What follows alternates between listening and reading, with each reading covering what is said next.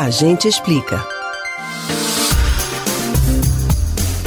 No Brasil, todos os cidadãos têm acesso gratuito a um calendário de vacinação completo contra uma série de enfermidades virais e bacterianas. O calendário disponibilizado, que faz parte do Programa Nacional de Imunizações, é tido como exemplo em todo o mundo. Isso porque, além das vacinas serem gratuitas, o calendário é avaliado constantemente para oferecer todas as principais vacinas necessárias. Mas você sabe como essas vacinas são escolhidas? Será que é necessário se vacinar na rede particular para as vacinas que o SUS não cobre?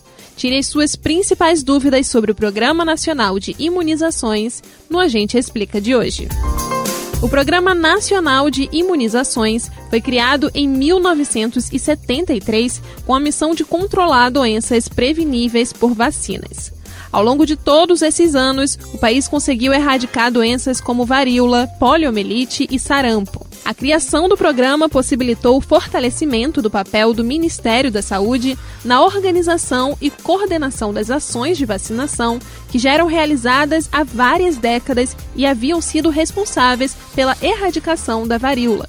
O trabalho tornou-se ainda mais eficiente no final dos anos 80 com a criação do Sistema Único de Saúde, SUS.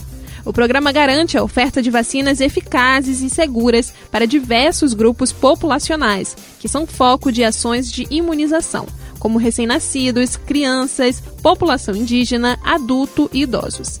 Atualmente são disponibilizados 43 produtos, que são divididos entre vacinas, soros e imunoglobinas. Para que as vacinas alcancem o objetivo de proteger as pessoas contra doenças, o Ministério da Saúde adota os métodos de campanhas e rotinas de vacinação.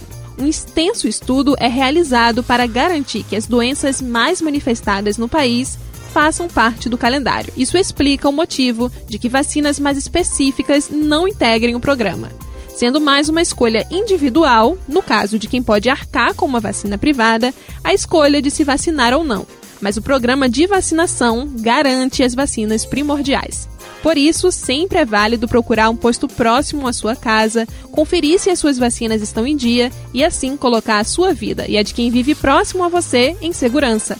Porque vale lembrar que vacina é uma questão de saúde pública.